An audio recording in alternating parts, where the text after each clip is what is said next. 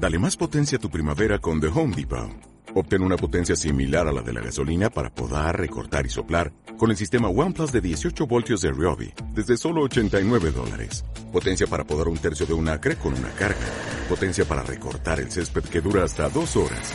Y fuerza de soplado de 110 millas por hora. Todo con una batería intercambiable. Llévate el sistema inalámbrico OnePlus de 18 voltios de Ryobi. Solo en The Home Depot. Haces más. Logras más. Muy bien, nos quedamos hablando del West Ham contra el Chelsea en el derby londinense, tomando en cuenta los intereses de ambos equipos. ¿Qué tipo de urgencia vimos en cancha en este partido?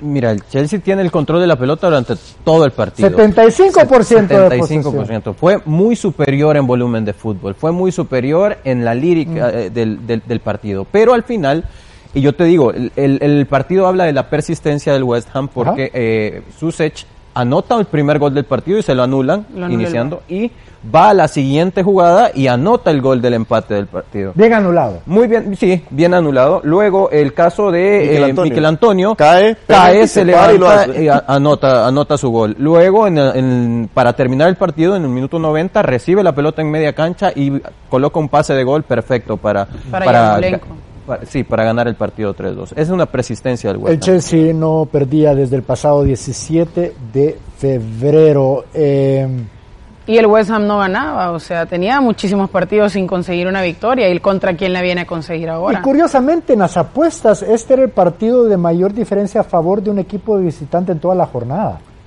Pero sí se dan las sorpresas en la Liga Premier. Hubiéramos Ojalá que ¿Qué falló el Chelsea?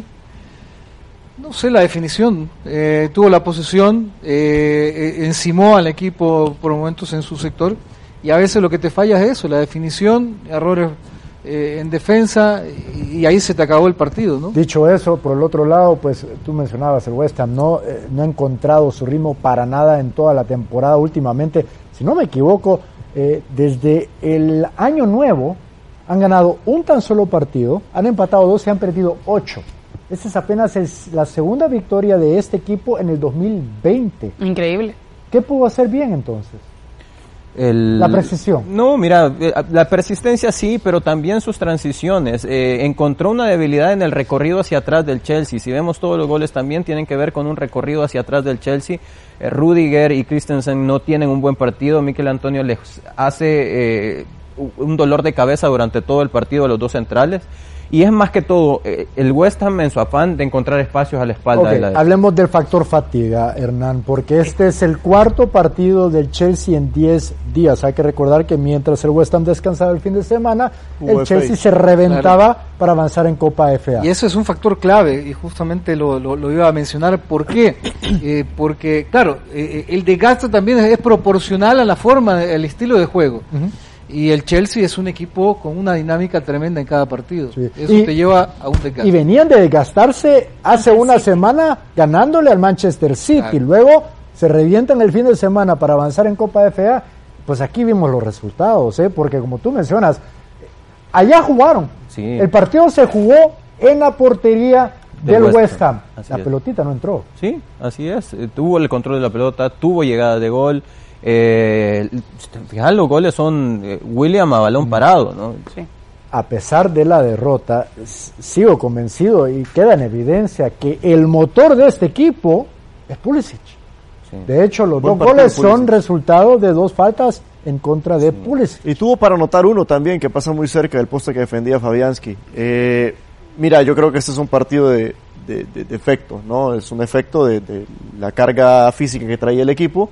Y en el caso del West Ham, yo sí veo mucho factor pelea, el hecho de no querer descender, o sea, entender que si hay un momento para golpear este tipo de equipo, será este porque venía acarreando ya, ya un peso físico importante. Y se le veía a Moyes, ¿no? Porque Muy estaba muy activo en, en- en- en el banquillo. Partidos de seis puntos para estos equipos. Correcto. ¿no? Claro, ya con esta victoria logra 30 puntos. respirar un poquito más el West Ham United.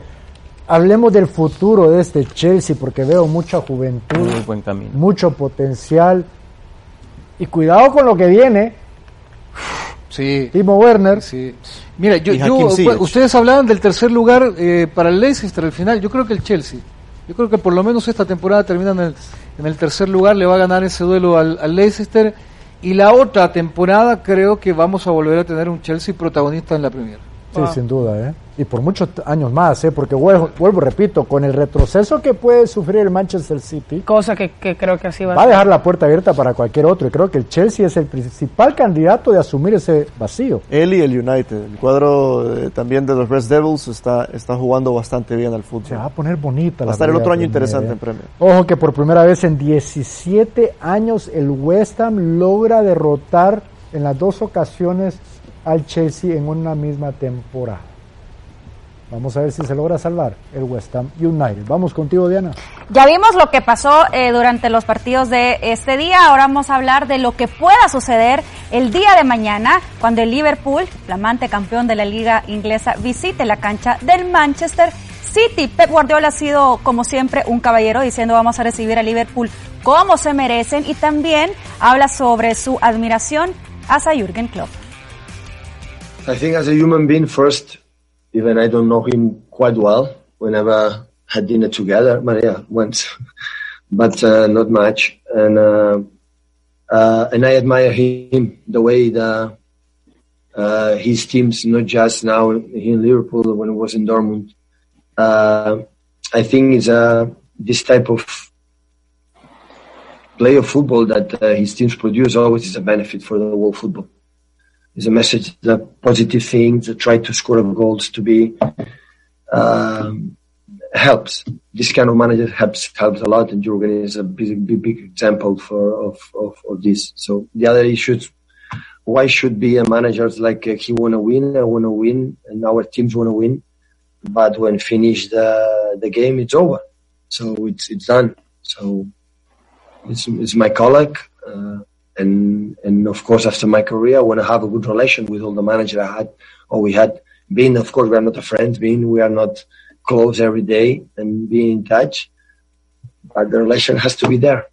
You have to give good example for the you know for the more people are watching us and and we represent our clubs. And our clubs we are I think for the amount of press conference we do every week so we are an important image for this club. You have to show this for, for the benefit of these institutions, both institutions, in this case for Manchester City. ¿Te gustaría? Muy bien, hablemos del plato fuerte de esa jornada 32, partido que se dará mañana entre los dos últimos campeones de la Liga Premier, el Manchester City y el Liverpool. Quiero hacer un ejercicio con Diego. Diego, ¿puedes cerrar los ojos? Bueno, Ok. Quiero que visualices mañana la entrada del Liverpool y el pasillo que le dará el Manchester Merecido. City. El primero de siete pasillos que le van a otorgar al Liverpool, uno por cada partido pendiente en calendario. Describe ese momento. no, es emocionante. Es muy merecido. ¿Ya puedo abrirlos? Sí, por ya lo vi. Eh, es muy merecido para el Liverpool. Creo que además tiene ese toque romántico de ser el competidor directo. Ujú. Y va a tener la esencia de un partido donde el City va a querer eh, imponerse, creo yo, porque va a estar tocado del ego. Y el Exacto. Liverpool va a querer ser canchero, demostrar por qué son campeones.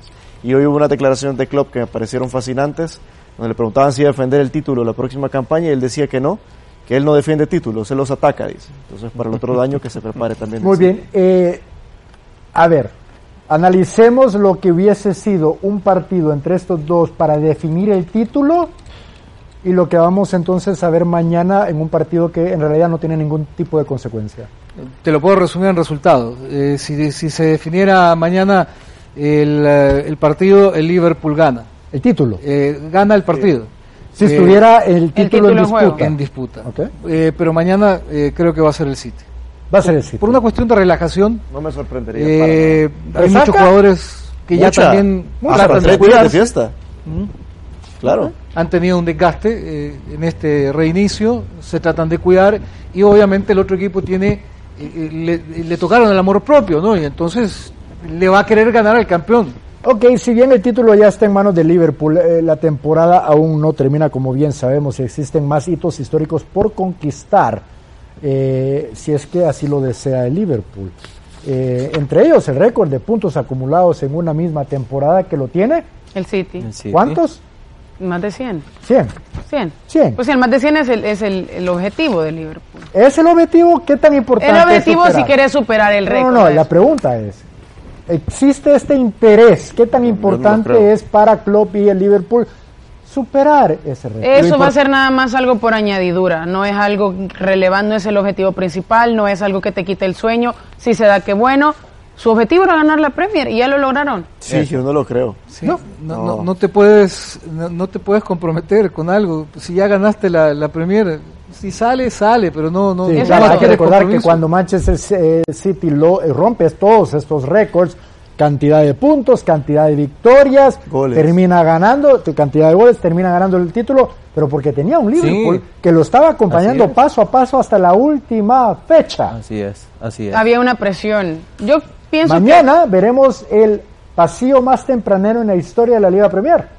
Siete Sí. jornadas. Es Hace el falta. equipo que más pasillos puede tener en toda, en toda la historia. va a tener. Y lo- y es el equipo que va a tener más pasillos en toda la Claro. historia. Eh, yo, cre- yo coincido con Hernán. El partido de mañana es un partido totalmente diferente en cuanto a resultados. Mucho más relajado. Así es. Aún así pienso que lo gana el Liverpool. Lo va a ganar el Liverpool. Yo pienso que lo gana el Liverpool. ¿A qué le van a prestar atención mañana entonces si es un partido mucho más tranquilo, no hay nada en juego en realidad, porque el City ya prácticamente tiene asegurado el subtítulo dentro de la Liga Premier también. Yo quiero ver el, condicionante mental del equipo de Liverpool. De Liverpool. Sí, porque eh, si bien es cierto, ya terminó la temporada en todo, porque no va a ganar con torneo nacional ni internacional, ya la temporada Ya- terminó. ya se acabó. El mantener, que un técnico logre mantener compitiendo un equipo que ya ganó siete fechas, a mí me dolería mucho, mucho más y mucho mejor de uno que se relaja y espera el otro año. Por lo tanto, hay presión para el City, ¿no? Porque el City tiene que pensar en la Champions. Y tiene que... no, pues, pues, es lo único que le queda. Sí, sí, sí, sí. Bueno, la Copa FA, pero Ahora, en realidad la es lo único Champions... que el, le el queda. problema es que, por ejemplo, no, no, no tiene a un Kun Agüero, ahí pierde Sí. bastante. Pero el otro día me argumentaban ustedes, todos ustedes, Yo- yo que, lo el Kun- sostengo. que, que el Kun Agüero no es relevante en cancha. No, no, a por ver, la a ver.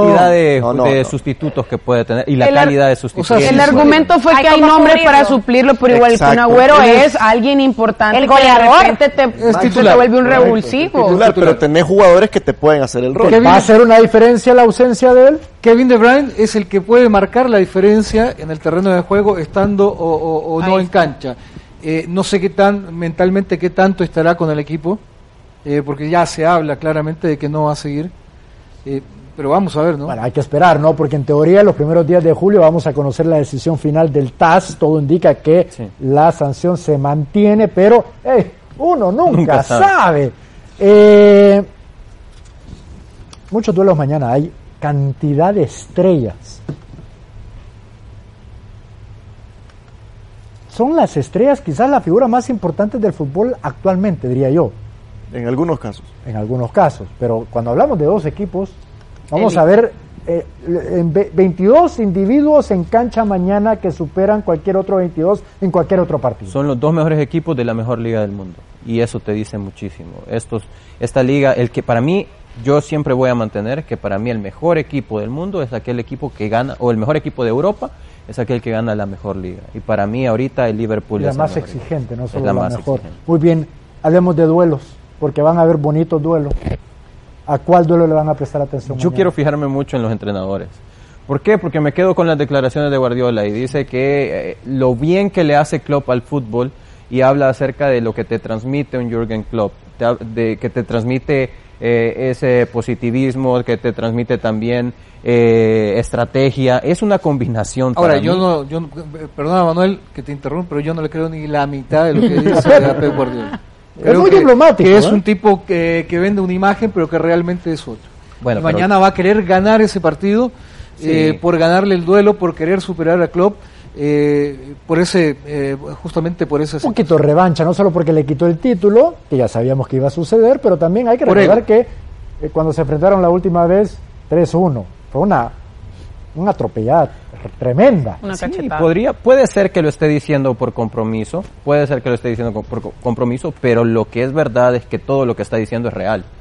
Eh, sí hay un entrenador del otro lado que merece todo el respeto y toda la admiración. ¿Quién gana y por qué? Gana Liverpool, porque Klopp es un entrenador que no se va a permitir eh, dejar de luchar a pesar de ya tener el título en la bolsa. Además, es el City, quiere ganar su primer partido como campeón. ¿Quién gana y por qué? L- El City por relajación de Liverpool. ¿Sí? Gana el Liverpool. Gana el Liverpool por Sí, qué? señor. Lo gana y lo va a ganar con algunas piezas de rotaciones. Así. Así de sencillo. ¿Quién gana y por qué? El City, porque el Liverpool lo quiere. Lo Porque dejar. Liverpool Lo va a querer. Lo va a dejar. Como va a querer que el. City gane. Sí. O sea, no, obviamente no, no es algo que se diga Lo así, permite. sino que la relajación, todo eso bueno. te lleva, entrega el Qué partido. bueno que le lo expliques un poquito mejor. Sí, no, no, porque- no, no, no. Ahí, sobre todo en Inglaterra, de las apuestas y Está todo claro. eso. Igualmente, eh, no hay Empate nada, no hay nada en juego eh, mañana en este partido. Vamos a ver un, un partido de repente más fluido, Sí, más dinámico, más, más entretenido de repente. Vamos menos, menos atorado. Claro, Podría ser, más goles. Va a estar O de bonito. mucho roce. Va a estar bonito. Pudiera verlo, ¿eh? Más por un lado que el otro. Diana, vamos contigo. Sí, señor, porque teníamos una pregunta pendiente por responder. Al principio la hacíamos de nuestro programa. ¿Podrá clasificarse? Estábamos hablando del Everton, ah, el Leicester, perdón, a la Liga de Campeones. A ver qué dicen en redes. Recordemos que Leicester City está en la tercera posición. Guillermo Martínez, sí, se podrá clasificar, es un gran equipo y lo ha demostrado esta temporada, estará en la Champions. Cristian Herrera dice, les alcanzará lo suficiente para poder jugar en Europa League.